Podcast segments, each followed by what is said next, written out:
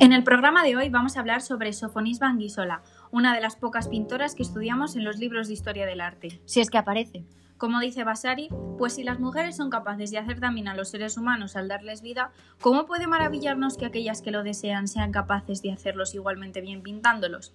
Aunque haya mujeres que no dan vida, esta afirmación recuerda el más absoluto borrón en la historia que han sufrido mujeres artistas tan talentosas como Sofonisba.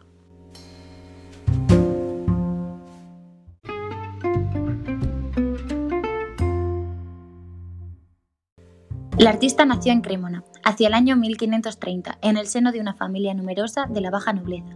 Se forma intelectual y artísticamente. Es discípula del pintor Bernardino Campi y posteriormente de Bernardino Gatti. En esta etapa realiza retratos íntimos y familiares y comienza su larga serie de autorretratos.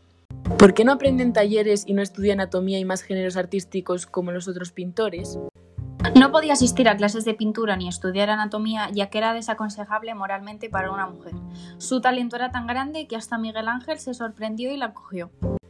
Corría el invierno de 1559 y esta joven es nombrada pintora y dama de Isabel de Valois en la corte de Felipe II, con la que entabla gran amistad y le enseña pintura. Cuando la reina muere, se traslada con su marido Horacio a Génova, donde crea su propio taller al que acuden artistas tan importantes como Anton van Dyck, hasta que finalmente muere en Palermo en 1626. ¿Y podemos ver algunas de sus obras en España?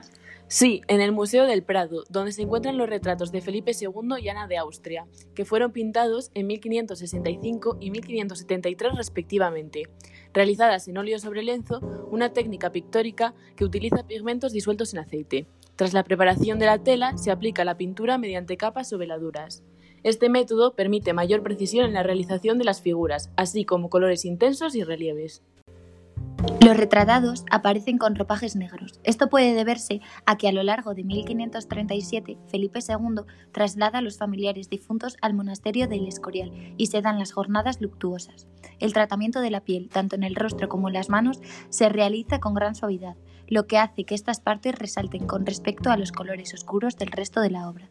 Los ojos transmiten gran expresividad y el tratamiento de los cabellos es muy fino y cuidadoso en las dos representaciones, lo que permite relacionar ambas obras y atribuirlas a esta autora. Tanto en uno como en otro, el fondo tiene una tonalidad grisácea. ¿Qué son esos objetos que porta el rey? Con respecto al retrato de Felipe II, refleja a la perfección el poder real que se refuerza con la aparición de la espada. Porta también el toisón dorado, que resalta sobre el negro del ropaje. Sostiene un rosario en la mano izquierda, el cual alude a la victoria cristiana en la batalla de Lepanto. Es necesario matizar el retoque de la obra en 1573 para emparejarla con la de Ana de Austria. ¿Y en el caso de la reina?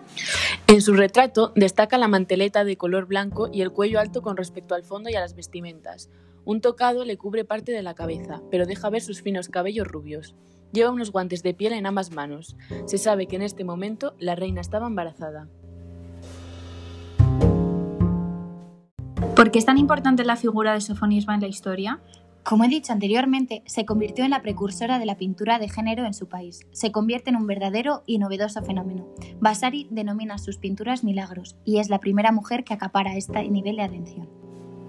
Ha tenido gran relevancia en la historia del arte, tanto por su pintura y su técnica como por su personaje histórico. De su técnica podemos resaltar la maestría del estudio psicológico de sus personajes.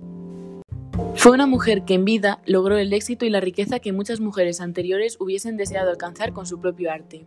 Gracias a ella, sus contemporáneas y las siguientes generaciones de pintoras tuvieron ya una apertura en un camino que se regía por los hombres y se empezaron a vislumbrar nuevas maestras de la pintura, como por ejemplo Laviana Fontana, Artemisa Gentileschi o Fe de Galicia. Sus obras deben tener el reconocimiento que se merecen, tanto en el ámbito académico como en el cultural y social, al igual que el resto de artistas mujeres. Tal es el borrón en la historia del arte que se atribuyeron algunas de sus obras a Sánchez Coelho.